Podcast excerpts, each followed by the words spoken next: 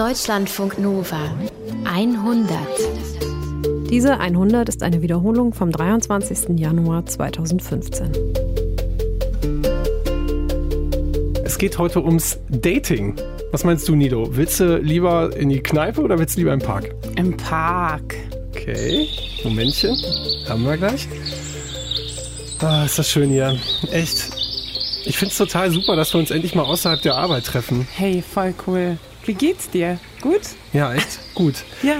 Ist auch echt ein wirklich schöner Fleck. Ich kannte das gar nicht. Also du fährst immer durch Köln und Ja. nie kommst du echt an diesem Punkt vorbei. Ich, ja, ich auch nicht. Und, äh, wie, und wie bist du jetzt hergekommen? So äh, mit dem Fahrrad oder? Ja, äh, ich bin erst mit dem Zug gefahren, ich bin aus Bonn und dann mit dem Fahrrad hier hin. Ja, ja, ich bin mit dem Fahrrad. Ja, ich wohne hier um die Ecke. Warum ja, lachst du jetzt? Weil, du, Weil die Frage, wo du herkommst, eine total bekloppte ist, oder was? Nee, gar nicht. Ach Quatsch, nein, nein, nein, nein. Ich, ähm, ich wollte nur wissen, ob es dir gut geht und Ja. ob du vorher Stress hattest und so. Und Ja. Ach, guck mal, da eine Biene. Ey, komm, wir brechen den Versuch mal ab, würde ich sagen, oder? Scheiße. Park runter. So, Dating. Boah, Aber weißt du, was das mit uns gemacht hat? anstrengend. Es ist total Guck mal, anstrengend. ich bin ganz rot Und geworden. wir haben, wir haben halt das vorher schon gemerkt bei der Vorbereitung, ne, dass, dieser, dass dieses Reden über das Dating extrem mit, mit Ängsten behaftet ist. Also meine Angst war ja, du hast ja gemerkt, ich weiß ja überhaupt nicht, ich habe Angst, dass man nicht weiß, worüber man spricht. Ich glaube, das hat man mir gemerkt. So, ey, wie bist du hergekommen? Was für eine bescheuerte Frage. Würde man so aber nicht Zug. meinen, wenn man dich so aus der Redaktion kennt, ne? Nee, bestimmt, weil ich, wie meinst du, weil ich so offen bin sonst und so? Ja, ja, weil du sonst um sowas nicht verlegen bist. Aber im, im, im Dating schon, in der Dating-Situation. ne? Also, ich meine, was, was, oder, oder wie geht's dir? Kann man ja nicht fragen bei jemandem, den man nicht kennt. Oder ke- keine Ahnung. Also ich stelle mir das auf jeden Fall sehr anstrengend vor. Ich habe heute in der Vorbereitung an einem Punkt gedacht, wow, das stimmt. Ich habe Text gelesen und dann stand da äh, eine Geschichte drin von einer Anne und die sagte, die Grundangst ist ja beim Dating, dass man den Schuss nicht hört und nicht merkt, dass bei dem anderen gar nichts passiert. Dass ich mich da reinsteigere und er noch nicht ready ist. Ne? Und da habe ich gedacht, boah, absolut. Aber das ist wirklich die, also das ist total auf den Punkt gebracht, wobei man da ja schon etwas weiter ist als bei diesem Anfang, anfänglichen total so rumeiern, nicht wissen, was man, oder? Weißt du nicht? Ja, ja, klar. Trotzdem denke ich mir so, boah, wie, das ist so beim Herzblatt. Wir haben die beiden getrennt voneinander äh, befragt. Ne? und dann Mhm. Stimmt, sagt der ja. eine, es war wirklich super, ich habe ein gutes Gefühl, die war total nett. Und äh, sie sagt dann so, äh, ich glaube nicht, dass wir uns wiedersehen. Das ist mein, nicht mein Typ. Ja, das ist tatsächlich wahrscheinlich die größte Angst. Gebe ich dir recht, ja. Wir haben heute wunderschöne Beiträge versammelt. Und ähm, eigentlich treffen sich da zwei Leute beim Dating und viel mehr ist da doch nicht. Also man könnte das Ganze doch eigentlich auch spielerisch sehen. Und äh, so sind wir eigentlich auf den Titel heute Abend gekommen. It's a Match, die 100, heute Abend übers Dating. Deutschlandfunk Nova. Fragebogen mal, Klammer auf, Christian plus Jette gleich interpersonale Nähe. Interpersonale Nähe mal etwas Glück gleich Liebe.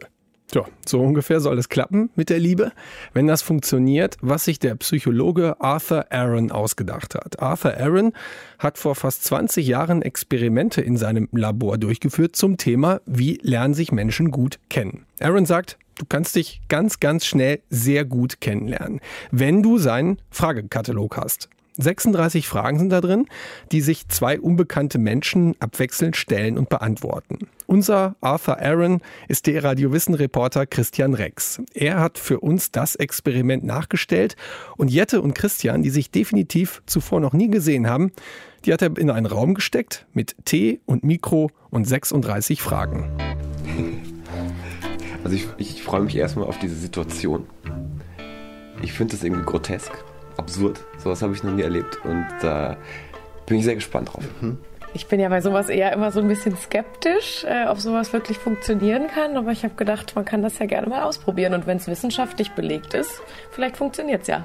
Hast du so ein Beuteschema, so eine Idealvorstellung von der Frau, die du. Möglicherweise, aber das ist sehr abstrakt. Für mich so, ein, so der perfekte Mann, der muss auf jeden Fall Humor haben. Cool. Wollen wir rübergehen und uns äh, das äh, Ideal oder auch nicht anschauen?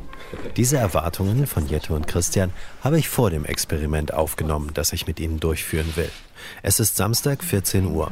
Ich bringe Christian in meinen kleinen privaten Studioraum, der unser Labor für das Experiment darstellt.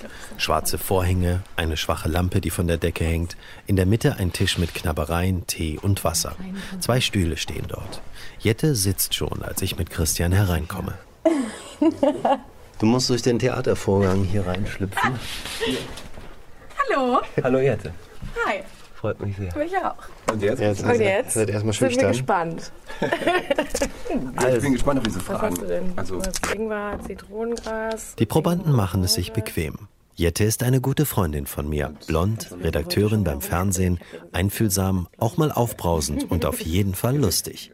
Christian ist Musikjournalist beim Radio, wirkt etwas intellektuell, ist leicht verkatert, war die Nacht feiern. Beide sind seit über einem Jahr Single und bekommen ein Blatt mit 36 Fragen in die Hand gedrückt. alright. Ja, dann lass uns loslegen, oder? Gong. Erste Runde. Erste Runde, erste Frage. Du darfst aus der ganzen Weltbevölkerung eine Person auswählen, die du zum Abendessen einladen dürftest. Wer wäre diese Person? Boah, ich hasse solche Fragen. Das ist schwierig. Ja. Die Spielregeln. Jette beginnt und muss als Fragestellerin zuerst antworten und entscheidet sich zunächst für den Maler Gerhard Richter. Dann einigen sich die beiden aber schnell darauf, dass es auch ein Diktator wie Kim Jong-un sein könnte, den sie kennenlernen wollten. Ein lockerer Einstieg. Auch die zweite Frage ist keine Hexerei. Wärst du gerne berühmt? Und auf welche Art? Christian würde gerne für seine Musik geschätzt werden, Jette für ihre Kunst. Aber beide geben allgemein nicht so viel darauf, berühmt zu sein. Ja, guck mal, da sind wir uns ja total einig. Voll. Nächste Frage. Nächste Frage. Wenn du einen Telefonanruf machst, übst du vorher, was du sagen wirst? Wenn ja, wie machst du das? Sowas übt ja keiner der beiden groß. Sie sind ja beide Journalisten und in Kommunikation geübt. Und sie sind sich auffallend oft einig. Das ist die Notiz, die ich mir schon nach ein paar Fragen mache. Ich denke, dass das Experiment genauso läuft, wie es soll. Denn das Herausarbeiten von Gemeinsamkeiten ist exakt das, was Arthur Aaron mit den ersten zwölf Fragen beabsichtigt. In den Fragen geht es um die Einstellung zum Tod, es geht um Musik, es geht um Dankbarkeit. Auch bei der Frage nach der Herkunft werden Gemeinsamkeiten festgestellt. Also kann ich ohne eine Sekunde nachzudenken direkt sagen, ich würde lieber in der Stadt aufwachsen als auf dem Land. Also bist du auf dem Land Ich aufgewachsen? bin voll auf dem Dorf aufgewachsen und finde es äh, ganz grässlich. Also ich bin wirklich mitten im Wald aufgewachsen. Okay. Mein, mein Heimatdorf ist, ist 360 Grad von Wald umgeben. Okay, dann kann ich es vielleicht nachvollziehen. Weil bei mir war wenigstens immer die Anbindung an eine Stadt oder ans Ruhrgebiet halt auch relativ schnell. Ging dann schon. Das war Wo war das bei dir? Äh, Hullern heißt das Dorf, wo ich groß Das geworden bin. Ja. In Hullern ist gut Polan, haben wir früher immer gesagt. Ja, es wird gelacht bei dem Experiment. Die Stimmung ist gelöst, anfängliche Nervosität verflogen, Geschichten von Schützenfesten werden erzählt. Zum Ende der ersten von drei Runden gibt es eine Aufgabe, nämlich seine Lebensgeschichte in vier Minuten zu erzählen. Dann machen wir kurz Pause. Eigentlich habe ich am Anfang gedacht, dass es vielleicht komisch ist, so jemandem Fremden irgendwie so viel zu erzählen. Aber eigentlich ist es ja nur eine schöne Art, sich schnell kennenzulernen. Ja. Ne? Also weil man einfach, ne, man sitzt hier irgendwie nett zusammen, trinkt Tee und fühlt sich wohl und man bespricht einfach so viele Themen, was man ja vielleicht mal nicht machen würde, wenn man sich abends äh, in einer Bar an der Theke treffen würde. Weil es da wahrscheinlich viel zu laut wäre. Ja. dazu. Die heißen Fragen kommen ja vielleicht noch. Ja, es wird heißer. Kann ich euch noch einen Tee machen? Sehr gerne. Cool, dann mache ich das. Wer ist dran mit Vorlesen? Ähm, Ähm, Christian. Die Fragen erinnern an das Also Psychogesellschaftsspiel Therapy, bei dem man ähnliche Fragen beantworten soll. Christian und Jette antworten dennoch ausführlich, fragen nach und geraten ins Plaudern, schweifen von der eigentlichen Frage ab. Sie erzählen wie selbstverständlich Privates und Persönliches. Bei der Aufgabe vervollständigt den Satz, ich wünschte, ich hätte jemanden, mit dem ich teilen könnte, das wird es richtig intim. Mir fehlt einfach jemand, der auch so den Alltag mit mir teilt. Ja, ich finde auch, dass das so was total Schönes ist. Ja, also es ist natürlich wahrscheinlich nicht der einzige Aspekt von, von Partnerschaft, aber es ist, glaube ich, ein ganz wichtiger, dass man so ganz so, so Kleinigkeiten, Winzigkeiten des Alltags teilen kann. Der mir im Winter meine Füße wärmt, wenn die so kalt sind. Nein, ich- das hört sich auch schon abgedroschen an, aber ja, den, den Alltag an sich klar teilt man auch in gewisser Weise einen Alltag mit Freunden, aber es ist halt doch was anderes, als wenn man irgendwie nach Hause kommt und da ist jemand. Ja. Sag deinem Gegenüber, was dir an ihm gefällt. Ich habe das Gefühl, du bist ein sehr emotionaler Mensch. Und das mag ich. Eine Sache, die ich sofort gemerkt habe, schon als ihr so reinkamt, da ist mir sofort aufgefallen, dass du eine richtig schöne Stimme hast. Und ich bin so ein Stimmenmensch. Ich mag das. Ja, total. Wann hast du das letzte Mal geweint? Alleine weine ich tatsächlich relativ häufig und zwar sehr leicht aus Rührung. Das passiert mir eigentlich wirklich oft. Das finde ich schön. Das kommt bei mir auch häufig vor. Auch manchmal nur, wenn man so irgendeinen blöden Film guckt oder so. Und der ist dann gerade so schön, dann kann ich auch gerne mal alleine für mich weinen. Wem würdest du noch etwas sagen wollen, wenn du todkrank wärst? Ich glaube, es gibt so eine ehemalige Freundin von, von mir, mit der ich gerne nochmal sprechen würde, warum da unsere Freundschaft vor ein paar Jahren auseinandergegangen ist. Ich glaube, mir würden auch irgendwie Dinge einfallen, über die ich mich nochmal beklagen wollte. Ja, und dann wird's einen Abgang machen? Ich wollte dir noch mal sagen, wie doof ich dich eigentlich all die Jahre fand. Und die Aufgabe, gebt jeweils drei Wir-Statements ab. Zum Beispiel, wir sind beide in diesem Raum und fühlen das und das. Also ich glaube, wir sitzen hier und finden das beide eine schöne Art und Weise, sich kennenzulernen. Ich weiß nicht, ob ich gerade zustimmen muss. also- ich weiß auch nicht, muss ich jetzt drei sagen? Nee, du komm, du Wir- darfst auch wir, eins Wir sagen. müssen uns jetzt auch nicht hier so sklavisch irgendwie diesen Fragen unterwerfen. ne? ja, ich, ich finde, wir, wir unterhalten uns total nett. Und also es macht, es macht wirklich Spaß. Und ich finde, ich glaube, wir haben Dinge gemeinsam. Schon wieder dieses G-Wort. Gemeinsam. Sie betonen es immer wieder. Ständig. Bei fast jeder Antwort. Das ist gut. das ist bei mir auch ähnlich. Auf jeden Fall. Ich beobachte großes Wohlfühlen, große Vertrautheit zwischen den Versuchspersonen. Sie schauen sich jetzt viel in die Augen. Und das ziemlich lange. Erst nach drei Stunden sind alle Fragen beantwortet. Und bei Jette und Christian ist dann auch irgendwie die Luft raus. Sie atmen durch. Aber ich habe noch eine viel schwierigere Aufgabe, die unser Dating-Experiment hoffentlich in Richtung Verlieben lenkt. Christian und Jette sollen sich vier Minuten in die Augen schauen. Vier Minuten? Genau, vier Minuten.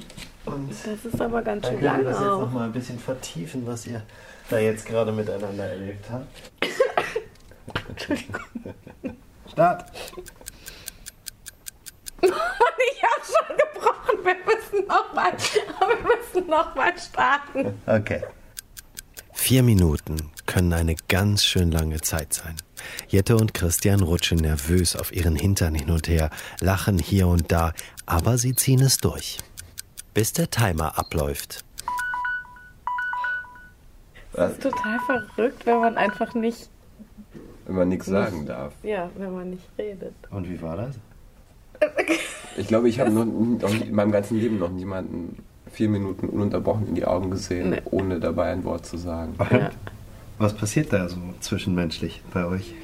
Also es ist so ungewohnt. Ja, ich wollte gerade sagen, die Situation ist so unnatürlich. Also ich glaube, ich habe zwischendrin gar nicht so viel drüber nachgedacht, über das, was wir uns alles unterhalten haben, sondern so irgendwie, mein Gott, wie lang können denn vier Minuten sein, wenn man sich nicht unterhält? Richtig, ja. Ja, ja, Ich weiß, also ja irgendwie- also es hat eher so was, so was Buddhistisches. Ne? Ja. So, also man versucht dann irgendwie die Spannung irgendwie aufrecht zu erhalten.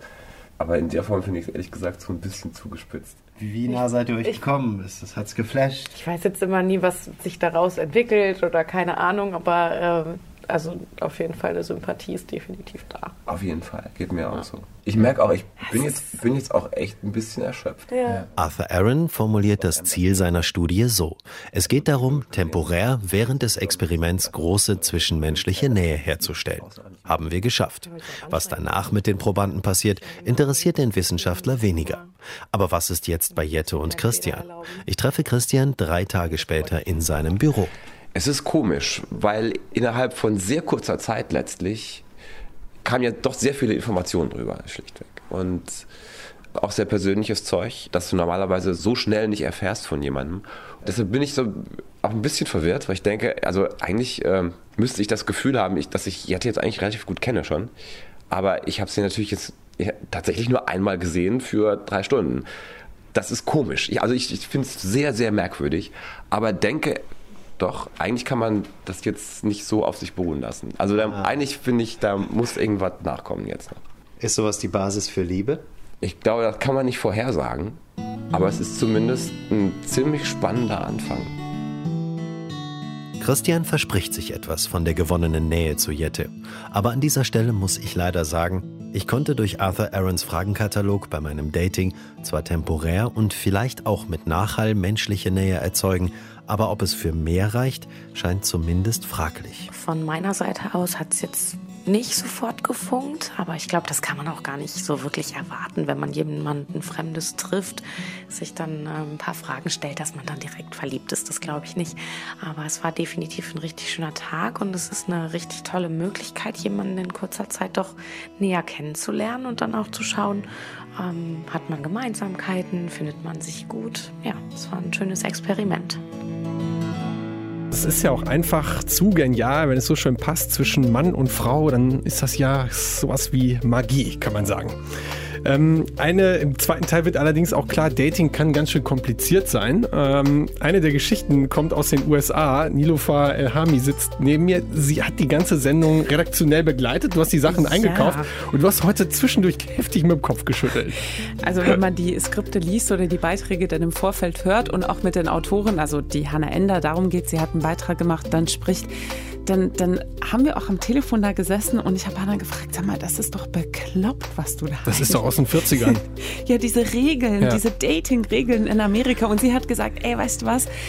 Ja, das ist, also wir haben uns wirklich drüber unterhalten, ob die wirklich bekloppt sind oder ob, ob hm. doch irgendwas da dran ist an diesen Regeln, die ja wirklich auch Orientierung bieten. Ne? Wir haben ja gerade gemerkt, in unserem ersten Talk, als wir uns da mal kurz in den Park gebeamt haben, dass wir da auch Ängste haben. Und dann ja. haben wir gerade überlegt, okay, vielleicht hängt das damit zusammen, dass du denkst, ähm, du bist da so völlig äh, im offenen Gewässer, schwimmst rum und freust dich, wenn du wenigstens so ein kleines Seilchen hast, wo du dich zwischendurch mal fest dran halten kannst. Das wäre dann ja quasi so eine Regel, die sagt, ja. verhalte dich so und dann verhältst du dich gut und, und bist ungefähr auf dem Weg in die richtige Richtung. Also wenn die nicht so starr sind wie die in Amerika, Regel Nummer eins, du darfst das und das, hm. weil wir in Deutschland denken, also so kommt es auf jeden Fall in dem Beitrag, hören wir gleich rüber, dass man einfach denkt, so, so konstruiert darf es doch, darf doch Liebe niemals sein. Also nee. wenn man sich am ersten Date küssen möchte, dann darf man das doch. Es geht nicht? ja auch hinterher so nicht weiter. ne? Du hast ja nicht dann Rules ja. für dein ganzes weiteres Leben. Irgendwann musst du ja eh Freestyle machen. Ne? Ja. Warum nicht dann direkt von Anfang an? Ja, wir wissen es nicht. Auch so. Wir sind ja auch keine Amerikaner. Deutschlandfunk Nova. Dating ist unser Thema. It's a Match. Regel 1. Du als Frau darfst niemals den ersten Schritt machen. Regel 2. Du als Frau darfst ihm niemals hinterherlaufen. Dann gibt es noch Regel 3. Es gibt keine Ausnahmen von Regel 1 und 2. Tja, das sind sogenannte Dating Rules. Hört sich an, als wäre das alles so ein bisschen aus der Zeit gefallen. Tatsächlich sind das aber die top aktuellen Dating Rules aus Nordkorea. Höhö, Spaß gemacht. Das sind Dating Rules aus den USA. Äh, Hannah Ender erzählt uns über die Liebe im Land der Freiheit und die dazugehörigen Dating Rules, die von außen so ein ganz klein bisschen totalitär rüberkommen. Vor ungefähr zehn Jahren bin ich das erste Mal mit amerikanischen Dating Rules in Berührung gekommen. Rein wissenschaftlich und rein theoretisch. Als ich meine Abschlussarbeit in Geschichte geschrieben habe.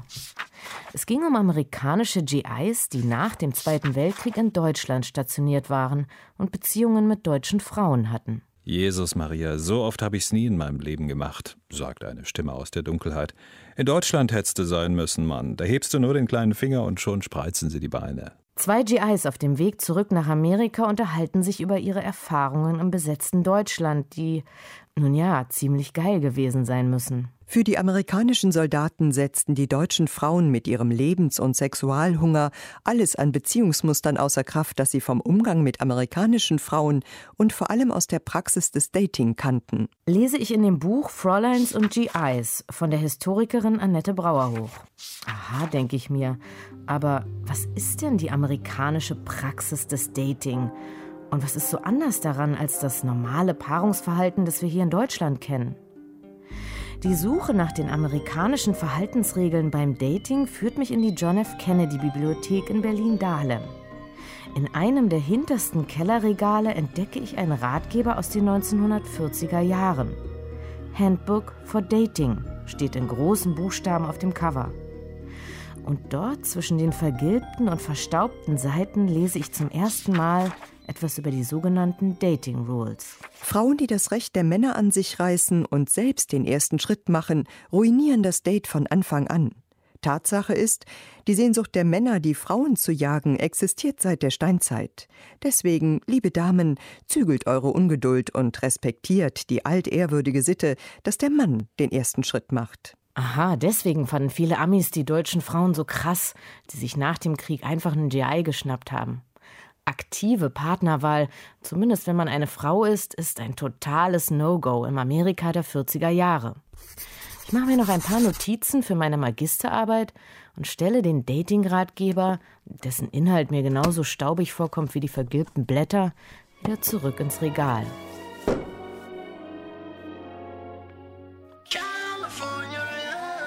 Sechs Jahre später.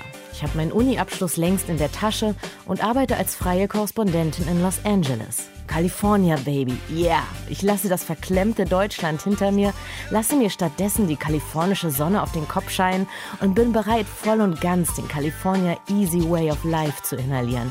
Alles ist cool, alles ist relaxed. Okay, well, the number one most important rule is that you can't talk to him first. Okay, die allerwichtigste Regel. He has to talk to you first. Boy Als Frau darfst du niemals den ersten Schritt machen. Der Mann jagt die Frau, nicht umgekehrt. That's the natural flow of it. Und da sind sie wieder, die Dating Rules. Hier im lässigen Kalifornien, wo eigentlich alles so easygoing sein soll und alle so super entspannt sind, gibt es Regeln zum Kennenlernen im 21. Jahrhundert? Regel Nummer zwei, lauf ihm nicht hinterher. It's just making it obvious that you're available. Ich sitze beim Interview mit Vanessa Taylor. Ihr Beruf? Dating Coach in LA. Für 50 Dollar die Stunde erzählt sie dir, wie das Paarungsverhalten im Idealfall ablaufen sollte und vor allem, welche Datingregeln du unbedingt befolgen solltest. I am a rules dating coach, the rules time tested secrets for capturing the heart of Mr. Right. I Ich bin ein uh, Dating Rules Coach. Das sind die Regeln, die du brauchst, um das Herz von Mr. for Right texting zu erobern. Und während ich da so sitze und ihrem Vortrag über die ultimativen Dating-Regeln für das neue. Millennium lausche, habe ich ein kleines Déjà-vu. If you talk to him first, it is as good as over. Like he might even be Wenn du als Frau den ersten Schritt machst, you, ist es so gut wie vorbei. didn't Der Mann actually muss hinter der Frau see her you sein und nicht umgekehrt. feel like I have to have Das ist in der Tierwelt so. Immer jagt der Mann die Frau. Es gibt da keine. Ausnahme. That's the natural flow of Niemals. Even in the animal kingdom. So it's always boy chases girl. There's no exception to the rule. Never.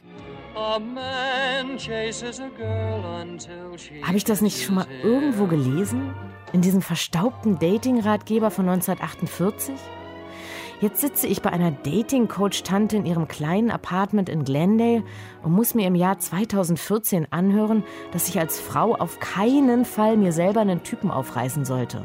Yes, uh, because then he knows that you like him. and Ja, weil dann weiß er, dass du auf ihn stehst. Und dann gibt er sich nicht mehr so viel Mühe wie bei dem Mädchen, das ihn ignoriert und bei dem er denkt, die muss ich haben. Aha. Okay, also wo wir Deutschen uns relativ ungezwungen je nach Lust und Laune paaren, gelten hier andere Regeln.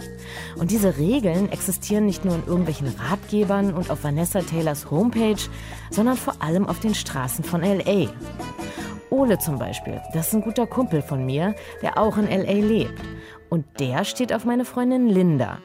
Aber die wiederum steht in erster Linie auf Dating Rules. Warum antwortet sie denn nicht? Als bin ich so nett, schreibe ihr so einen netten Text.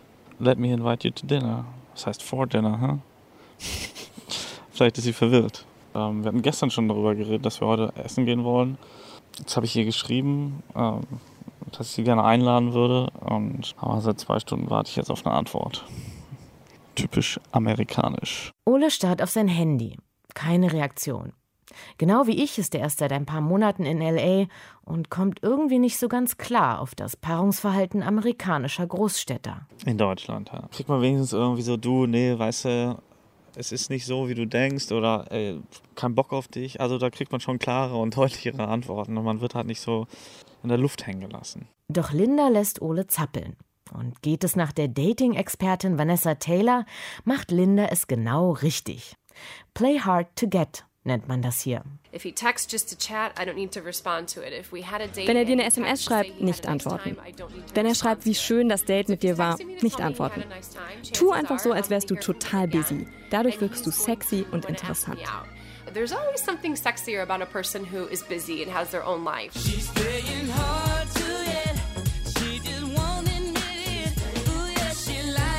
Keine SMS beantworten, den Anruf auch ruhig mal aus Versehen verpassen. Viele amerikanische Frauen befolgen diese Regel und lassen den Mann mit Absicht extra lange warten. Und es scheint zu funktionieren. Das können auch meine deutschen Freundinnen in LA bezeugen. Beim Italiener in Central LA erzählt mir meine Freundin Melanie, wie das so läuft hier. Es gibt wirklich solche Fälle, wo, wenn man dann den Mann gleich zurücktextet, dass die Männer dann wirklich eher die Lust dran verlieren, als wenn die jetzt sozusagen nach diesen amerikanischen Regeln geht und wirklich so ein bisschen hard to get spielt. Boah, das klingt jetzt aber echt ein bisschen nach Kindergarten. Wozu der ganze Zirkus, frage ich mich. Ich fange an zu recherchieren und bekomme eine Antwort von Beth Bailey. Sie ist Historikerin an der Temple University in Florida und hat ein Buch über die Kulturgeschichte des Dating in den USA geschrieben. Wir verabreden uns für ein Skype-Gespräch, in dem sie mir erklärt, amerikanisches Paarungsverhalten folgt kapitalistischen Urinstinkten. It goes back to a kind of das Ganze geht zurück auf ökonomische Argumente über den Wert eines Produkts. Dinge, die schwer zu bekommen sind, haben einen größeren Wert. Wenn er dich zu leicht kriegt, wird er gelangweilt sein. Tu lieber so, als seist du schwer zu haben.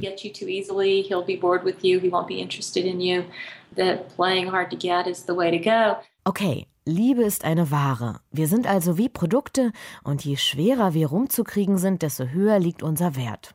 Oh Mann, was für eine bescheuerte Scheiße, denke ich. Aber wenn wir ganz ehrlich zu uns sind, dann ist da irgendwo was Wahres dran. Ich kenne so viele Frauen, die immer den Mann haben wollen, der ihnen am wenigsten zurückgibt. Und umgekehrt gibt es so viele Typen, die immer hinter der Frau her sind, die sie am meisten ignoriert. Aber muss man jetzt extra Desinteresse heucheln, um sich so interessant zu machen? Grundsätzlich gilt, beim ersten Date ist maximale Ungezwungenheit zu simulieren. Ganz wichtig dabei, keine harten Themen aufgreifen. Lieber über die letzte Folge von Game of Thrones auf HBO quatschen, als über den Anschlag auf Charlie Hebdo. Und Achtung bitte, als Mädel gleich in der ersten Nacht mit jemandem rumknutschen oder gar in die Kiste springen, das ist für Dating-Coach Vanessa Taylor das Worst-Case-Szenario. Oh my gosh, no, that's like the worst one in my mind. You know, maybe like a little peck, but like definitely no kissing. Oh mein Gott, das wäre das Allerschlimmste. Vielleicht ein kleiner Kuss auf die Wange, aber definitiv nicht rumknutschen. Nein, nein, er soll nicht wissen, dass er dich haben kann. You don't want him to know that you like him so much, you know? Don't forget to play hard to get. Im Idealfall passiert dann in der ersten Nacht nämlich das, was mein Kumpel Ole in LA erlebt hat. Nichts. Ich habe eine Frau kennengelernt und wir haben viel Party gemacht, sind dann bei mir gelandet und sprang sofort irgendwie zu mir auf die Couch und kuschelte mit mir. Und ich dachte, okay. Eine halbe Stunde später fragte sie mich dann, ob ich sie nach Hause fahren kann. Was meinen freigeistigen, ungehemmten Berliner Freund verwirrt, ist für Amis völlig klar. Das erste Date ist anständig vor Mitternacht zu beenden und zwar ohne Küssen. Beim zweiten darf geknutscht werden und beim dritten Date gibt es Sex. Ganz einfach, finden die Amerikaner.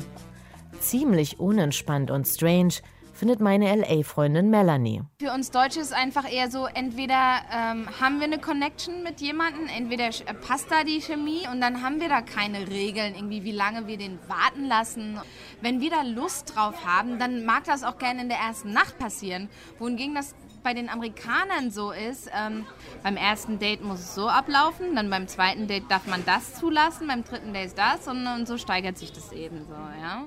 Aber von nix kommt nix. Zärtlichkeiten werden hier nur gegen teure Restaurantbesuche ausgetauscht. Für den Mann, wenn er eine Frau hier ausführt, fängt es schon mal an von der Wahl des Restaurants. Ja, ne? Führe ich sie jetzt irgendwie zu so ein bisschen Low Class aus, dann kann er sich nicht viel erwarten, ja? Umso higher, umso besser. Dating ist ein Deal, ein Business. Heißt in den USA übrigens auch, mit einer billigen 4-Dollar-Pizza beim Italiener um die Ecke wirst du niemals auch nur bis zur Spitze des Schlüpfers einer Amerikanerin vordringen. Je tiefer du beim Dinner in die Tasche greifst, umso tiefer lässt sie dich nach dem Dinner greifen. Und damit eins klar ist, ihr knausigen Teutonen, solltet ihr auf die Idee kommen, die Rechnung zu splitten, werdet ihr es nicht mal bis zum Fußabtreter, geschweige denn in ihr Schlafzimmer schaffen. Das haben mittlerweile auch meine deutschen LA-Freunde kapiert. Ich habe, glaube ich, noch nie eine Frau irgendwas bezahlen sehen hier. Wenn Männer dabei sind, zahlt immer der Mann.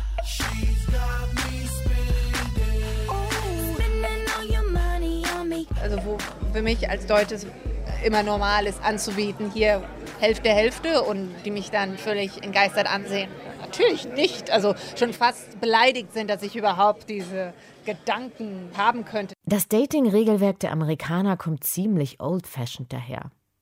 Die Historikerin Beth Bailey erklärt mir den Grund. Während bei uns die sexuelle Revolution altbackene Konventionen und staubige Geschlechterrollen zumindest teilweise abgeschüttelt hat, sind die Amerikaner, was das Paarungsverhalten angeht, irgendwie in den 50er Jahren stehen geblieben. I think that in the US in part it comes from the confusion evident in the 70s and 80s about how to manage a complicated system that was rocked by the changes Viele Amerikaner empfanden die Veränderungen bei den Geschlechterrollen in den 1970er und 80er Jahren verwirrend. Das Dating-System aus den 50er Jahren mit klaren Regeln erschien vielen einfacher. Männer sollen die Frauen einladen, müssen den ersten Schritt machen, Frauen müssen umworben werden und solche Dinge.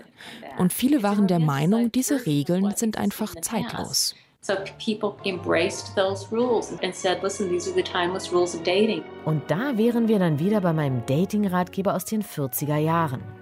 Es scheint, als hätte sich seit 1948 nichts verändert in den amerikanischen Dating-Regeln. Als ich Dating-Coach Vanessa Taylor mit dieser meiner These konfrontiere, strahlt sie und nickt aufgeregt. No, they haven't. Nein, es hat sich nichts verändert, überhaupt nicht. Nothing has really changed. Like it always has to be a guy wants the girl. That's how it always works out best. Der Mann jagt die Frau. So funktioniert es am besten. Was sich aber im Übrigen auch nicht geändert hat seit 1945, ist die Tatsache, dass German bzw. European Girls bei den Amerikanern bis heute sehr beliebt sind, sagt Carola.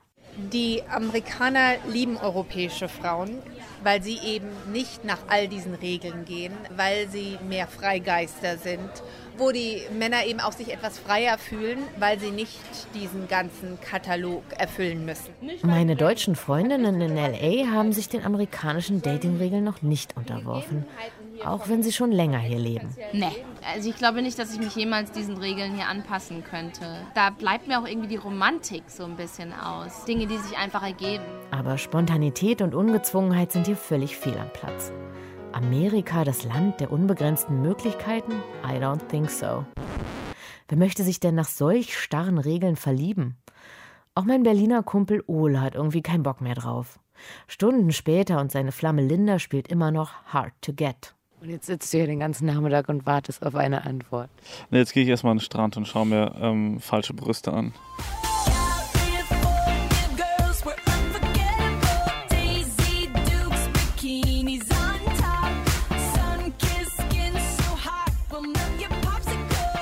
Schon verrückt, ein ganzes Land möchte eigentlich keine strengen Dating-Rules, aber gönnt sie sich. Und die Jungs sind froh, wenn das mal kurz Pause hat. Hannah Ender war das über Dating-Rules in den USA. Fotos, Andenken, mal ein Kieselstein. Also wenn ich aus dem Urlaub zurück bin, dann sind das so die Sachen, die ich schon mal mitgebracht habe. Bei Vlada Kolosova ist das anders. Sie hat eine Weltreise gemacht. Dabei war sie in Iran, Kambodscha, Brasilien, Russland, USA, China, und ähm, Vlada hat keine Kieselsteine mitgebracht, sondern Geschichten, Liebesgeschichten. Vlada hat wildfremde Leute gefragt, wie das bei ihnen ist mit der Liebe. Natürlich auch, wie sie zusammengefunden haben. Die große Frage dabei, gibt es eine Sache, die beim Dating weltweit gleich abläuft? Ja, also überall auf der Welt schlagen natürlich die Herzen höher, wenn man diesen einen besonderen Menschen sieht. Überall gibt es Bauchkribbeln und überall gibt es Liebeslieder auf die schönen Augen und ich glaube, auf der ganzen Welt findet man Sonnenaufgänge toll. Und Liebeskummer, ja, das gibt es leider auch auf der ganzen Welt. Ich habe bis jetzt kein Land gefunden, in dem sie da ein Gegenmittel hatten. Du bist von Mai bis Oktober 2012 unterwegs gewesen und du hast das gemacht, um die Erfahrungen deiner Reise in ein Buch zu packen. Love Trotter ist der Titel geworden, eine Reise rund um die Liebe. Du hast insgesamt 20 Geschichten aufgeschrieben. Sag doch mal, welche von denen hat dich am meisten berührt? Oh, das ist total schwer, weil also die gingen mir natürlich alle nahe und vor allen Dingen haben mich die berührt, die meine Vorstellung von der Liebe so auf den Kopf gestellt haben. Also Liebe, das war für mich so stark vereinfacht, dieselbe Wellenlänge, Leidenschaft, Sex. Aber in Ägypten traf ich zum Beispiel eine Frau, die total glücklich in einer arrangierten Ehe war. Das habe ich mir vorher nicht vorstellen können. Passte nicht so richtig zu deinem westlichen Konzept davon. Genau. Und in St. Petersburg habe ich zum Beispiel mit meiner Oma gesprochen, die der festen Überzeugung war, dass Essen das Allerwichtigste in einer Beziehung ist. Also nichts mit Herzklopfen, sondern eher, ja, keine Schmetterlinge im Bauch, dann eher so Buletten im Bauch. Okay, aber dann gab es eine Geschichte, die hat dich ziemlich berührt. Genau, also in Kambodscha habe ich einen buddhistischen Mönch getroffen und der hielt Verliebtheit für das furchtbarste Gefühl auf der ganzen Welt. Und ja, ist dann trotzdem seine Verknallheit erlegen. Wie hast du denn so einen buddhistischen Mönch überhaupt kennengelernt? Äh, die dürfen doch eigentlich mit Frauen gar keinen Kontakt haben und schon gar nicht mit Vlada Kolossovas über Liebe reden, oder? also zu dem Zeitpunkt, wo ich den kennengelernt habe, war er schon ein Ex-Mönch. Also eben wegen der Liebe. Und vorgestellt hat ihn mir sein Mitbewohner. Den hatte ich in Phnom Penh über Couchsurfing kennengelernt. Und dann hat er mich zu sich in die Wohnung eingeladen. Und dort saß eben dieser Ex-Mönch auf einer Matratze und guckte YouTube-Videos. Und er hieß Sofern, er war 32 Jahre alt. So, er trug Jeans und T-Shirt, so ein ganz normaler Kerl, der so ein ganz junges Gesicht hatte, aber irgendwie so ganz alte Augen mein Bild von einem buddhistischen Mönch muss gerade korrigiert werden. Ja, meiner wurde auch korrigiert. Also ist das denn typisch? Waren Menschen überhaupt bereit, mit so einer wildfremden, jetzt dieser Mönch, hast du gesagt, der hat mit dir geredet, aber wie hast du das gemacht, dass die mit dir über sowas Persönliches reden? Also ich habe erstmal versucht, also eben viel Couchsurfing zu machen und schon mal bei Paaren zu übernachten. Und wenn das nicht ging, eben alle möglichen Leute anzusprechen, ob sie denn überhaupt jemanden kennen. Also ich habe dann Anzeigen im Internet aufgegeben oder habe teilweise auch die Leute auf der Straße angesprochen, so, du hast da einen Ehering, ähm, erzähl doch mal so, wie ist es dazu gekommen? Und ich war echt überrascht, wie viele Leute offen über die Liebe gesprochen haben. Und es war echt ganz faszinierend. Also zum Beispiel in Iran saß ich ähm, im Café und habe mit einer Frau über ihre Liebesgeschichte geredet. Und dann kam ein Paar vom benachbarten Tisch und die haben mitgekriegt, was wir machen. Und die haben dann gesagt, ja, wir haben da auch was zu erzählen. Weil in Deutschland denkt man dann immer gleich, die will mir was Intimes aus der Nase ziehen. Aber die Leute in Iran, die waren stolz auf ihre Geschichte. Die wollten von ihrem Glück erzählen. Du hast die ganze Weltreise gemacht und wir haben jetzt nicht leider Zeit, über das ganze Buch zu sprechen. Und du hast mir gerade angeboten, über Kambodscha zu sprechen und über den Mönch Sofern, hieß der? Genau. Sofern. Ähm, wie war das denn jetzt bei dem? Wie ist der denn überhaupt Mönch geworden und dann später mit dir über die Liebe zu sprechen? Also als er sieben war, sind seine Eltern gestorben. Er wurde dann zum Gotteskind. Also da sind Waisen, die in Tempelanlagen wohnen und von den Mönchen unterrichtet werden. Und diese Mönche haben ganz strenge Regeln. Sie dürfen nur zwei Mahlzeiten am Tag essen die dann aus Spenden gekocht werden, die Kambodschaner morgens in die Bettelschalen legen. Sie dürfen keine Popmusik hören, kein Fußball spielen, keine Süßigkeiten essen. Und die Kinder, die müssen sich eigentlich an diese Regeln erstmal nicht halten. Sofern erzählte mir aber, dass er das trotzdem gemacht hat, weil er unbedingt so werden wollte wie seine Lehrer. Er hatte eben schon so ganz früh diesen Wunsch gehabt, ein Mönch zu werden. Mit zwölf wurde er dann Mönchsnovize und er war gut in der Schule und konnte dann mit einem Stipendium nach Phnom Penh gehen, um dort buddhistische Philosophie zu studieren. Und danach hätte er eigentlich ja die Mönchskutte ablegen können und in der Hauptstadt bleiben. Das ist aber in Kambodscha äh, kein Problem. Also kann man da wirklich einmal Mönch werden und dann auch wieder einfach so aussteigen? Also so wie ich das verstanden habe, müssen Mönche dort nicht lebenslang Mönche bleiben. Also in Kambodscha wird allen jungen Männern nahegelegt, dass sie für ein paar Monate mönchisch leben oder für ein ganzes Jahr. Die machen das so, wie man bei uns ein soziales Jahr macht oder eine Weltreise, aber halt eben mit dem Ziel, so Herr seines Verlangens zu werden. So eine spirituelle Auszeit und dann kann es richtig mit dem Leben losgehen. Genau, also ich, damit kann man auch so das Ansehen seiner Familie steigern. Aber Liebe geht in dem Kontext einfach nicht. Das ist doch klar. Mönch und Liebe, das nicht. Ähm, ja, also in den Monaten, wo sie dann Mönch sind, geht es natürlich nicht. Und ähm, ja, bei Sofern war das ja so, dass er wirklich vorhatte, das sein Lebenslang zu machen. Er wollte nicht Mönch auf Zeit sein, sondern hat gesagt, das ist meine Berufung. Ich ziehe das jetzt durch. Ich, das ist, das möchte ich sein. Keine Ehefrau haben, keinen Besitz haben, auch keine Kinder. Und so ähnlich war das dann auch. Also er nach dem Studium kehrte er dann in die Tempelanlage zurück, wo er aufgewachsen ist und war eigentlich im Reinen mit sich selber. So, er hatte ein windstilles, ruhiges Leben, war wunschlos glücklich. Ja, aber dann kam eben Nakri. Und ja. der hat alles durcheinander gebracht. Ja, er hat sich richtig in dieses Mädchen verknallt. Er hat die gesehen und dann war es um ihn geschehen also gesehen ist da so ein bisschen das falsche Wort, weil Mönche müssen in Anwesenheit von Frauen den Blick senken. Du hast da vorhin etwas was Richtiges erzählt. Sie dürfen nicht so viel Kontakt zum anderen Geschlecht haben. Und die einzige Frau, die einen Mönch anfassen oder anschauen darf, ist seine Mutter. Und alle anderen darf er sogar bei der Almosenübergabe nicht berühren, von der ich vorher gesprochen habe. Also wenn Nakri dieses Mädchen Essen spendete, legte sie das auf ein spezielles Tuch. Und in den ersten zwei Jahren haben die beiden nicht einmal miteinander gesprochen. Unvorstellbar. Also, die haben sich zwei Jahre lang quasi waren die sich ganz nah, aber die haben kein Wort miteinander gesprochen und sich nicht berührt. Äh, ja, und sich eigentlich auch nicht richtig angeschaut. Und, und sofern blieb trotzdem dran. Also der muss ja irgendwie gewusst haben, die eine ist es und sonst keine. Ja, da müssen irgendwie ziemlich starke Gefühle im Spiel gewesen sein. Aber er fand das überhaupt nicht toll, sondern er fand es ganz, ganz schrecklich. Also er erzählte mir, dass er manchmal richtig verzweifelt war. Er sagte dann, diese Verliebtheit, das war wie eine Besessenheit, so ein total egoistisches Gefühl. Und er sagte, dass er unbedingt wollte, dass es aufhört, aber dass es halt eben nicht ging. Er sagte so, es war, als wäre ich krank. Und ich dachte mir dann nur, als ich mir das alles angehört habe, habe ich mich so ein bisschen diebisch gefreut, weil ja auch die Weisesten sind gegen die Verknalltheit dieses Virus nicht immun. Hast du denn diese Nakri mal gesehen, ein Bild von ihr? Du, äh, kannst du dir vorstellen, wie die aussah? Ich habe ähm, ein Hochzeitbild von den beiden gesehen.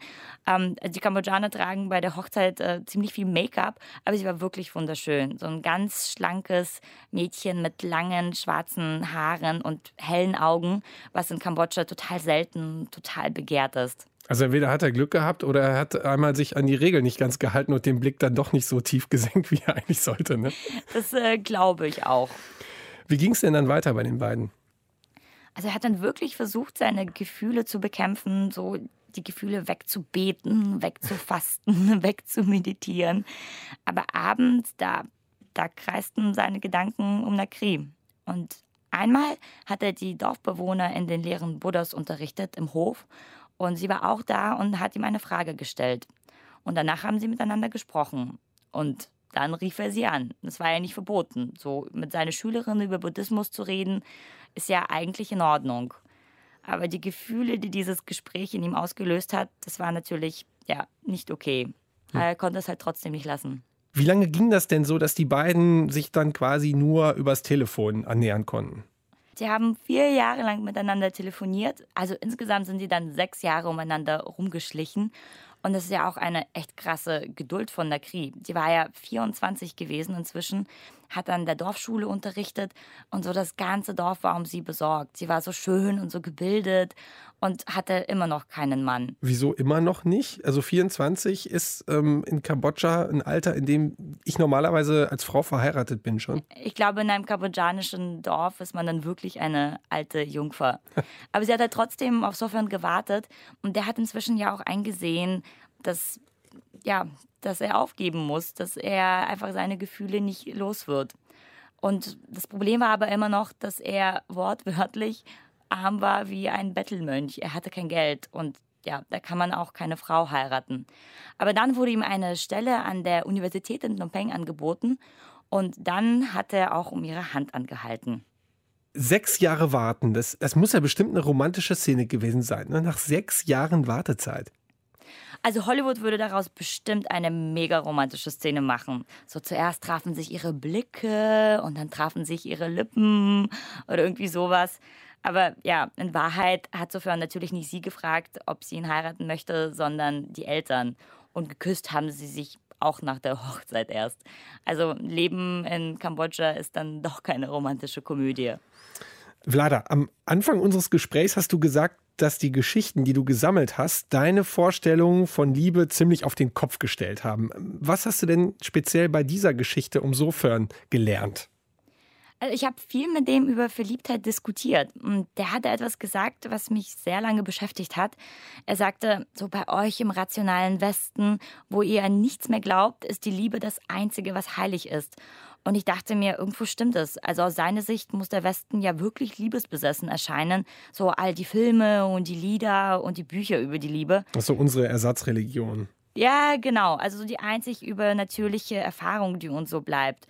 So, die rationalsten Menschen erhoffen sich zum sechsten Mal bodenloses Glück von ihrer einzig wahren Liebe, obwohl die, keine Ahnung, schon sechsmal geschieden sind.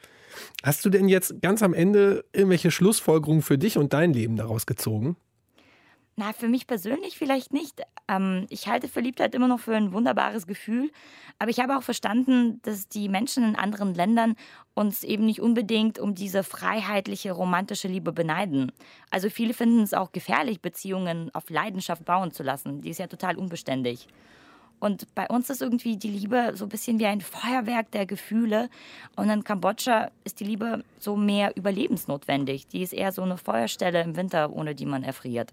Vlada Kolosova war das über Dating in Kambodscha und wie das funktioniert, wenn ein Mönch vom Glauben abfällt und eine Frau findet. Das war sie, die 100 übers Dating. Das waren Christian Rex über die Liebe per Fragebogen. Das war Elisabeth Fee über ihre Erfahrungen mit der Dating-App Tinder. Das war Hannah Ender, die hat uns über Dating Rules in US erzählt. Und Vlada Kolosova über Sofern, den Mönch, den die Liebe überwältigt hat. Danke an Nilofa Elhami für eine super Redaktion. Ich bin Stefan Beuting. Schön, dass ihr zugehört habt. Deutschlandfunk Nova 100 also was mir aufgefallen ist bei meiner Recherche, alle meine amerikanischen Freunde sagen immer, nö, an so Datingregeln, da halten wir uns gar nicht dran. Bullshit! Alle machen das mehr oder weniger da drüben. Und das sind teilweise echt absurde Formen an. Eine Freundin von mir zum Beispiel, die hatte ein Date, das zweite, glaube ich. Und ich habe dann gefragt, na, wie war es denn? Und sie so, ja, voll super, wir haben voll rumgemacht in seinem Auto. Und ich so, wie in seinem Auto? Warum seid ihr denn nicht zu dir oder zu ihm gegangen? Und dann meinte sie todernst, ja, nee, doch nicht beim zweiten Date. Ich so, okay, also lieber auf der Straße im Auto irgendwie eine Petting-Nummer schieben, als den Typen nach Hause zu nehmen? Nur wegen einer bescheuerten Regel? Die spinnen doch, die Amis. Also ich finde, ihr unterhaltet euch extrem gut. Finde ich. Finde ich auch. ich gucke jetzt einfach und grinse. Manchmal muss man ja gar nicht so viel sagen. ja, ja, das stimmt. Ja. Jette ist ja eine gute Freundin von mir und in meinem ganzen Freundeskreis sprach sich ziemlich schnell rum, dass ich hier versuche, den Traummann für sie zu finden und ihr die Liebe schenken könnte durch ein wissenschaftliches Experiment im Labor. Und alle haben sich größte Mühe gegeben, mir zu helfen, den vielleicht richtigen auszusuchen, den Jette aber vorher noch nicht kannte. Und als wir dann hier im Studio saßen, da hat es irgendwie so richtig geknistert, weil die Fragen total in die Tiefe gingen und die beiden sich auch wirklich gut verstanden haben. Und hinterher hatte ich dann den Eindruck, Christian hätte gerne noch ein bisschen mehr von Jette kennengelernt. Aber vielleicht wird's ja was. Wer weiß. In der Zukunft auf einen Tee wollen sie sich ja immerhin treffen. Also die größte Umstellung in Kambodscha war für mich der Verkehr. Als wir dann zu Sofern gefahren sind mit dem Moped, hatte ich echt Schiss. Wir fuhren ohne Helm, wieselten uns zwischen Tuk-Tuks und anderen Mopeds durch, auf denen sich ganze Familien stapelten und Hühnerkäfige. Und ich hielt mich so stark am Fahrer fest, dass meine Knöchel weiß wurden. Und der Fahrer sagte dann nur, ja, man sieht, dass du aus Deutschland kommst. Sag bloß, du schnallst dich jetzt auch im Auto an. Deutschlandfunk Nova 100. Jeden Sonntag um 16 Uhr. Mehr auf deutschlandfunknova.de.